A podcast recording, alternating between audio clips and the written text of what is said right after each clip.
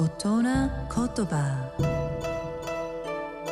日本の歴史と風土が作り上げた美しい言葉の世界。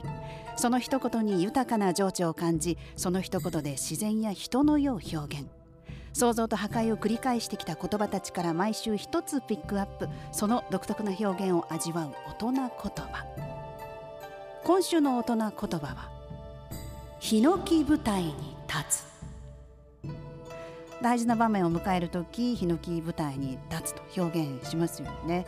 これは江戸時代大きな劇場の舞台にだけヒノキの床板が使われていたことが由来となっています。今でも大舞台に立つ役者はヒノキ舞台を踏むという表現がありますよね。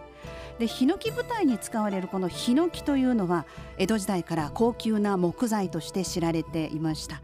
でこれを使って舞台を作るのは幕府が公認した歌舞伎とか能の一流芸能に限られていたんだそうです。でまあ、そんな舞台に立てるっていうことは芸に精進してきた役者にとってとても名誉なことだったんですよね。でちなみに木の中ではヒノキが最も優れていると言われてますね。ヒノキは桜みたいに美しい花を咲かせることはないんですが香りも良くて加工しやすいということで様々な用途で使われています。高級旅館の浴槽とかお寿司屋さんのカウンターにも使われていることが多いのがヒノキですよね。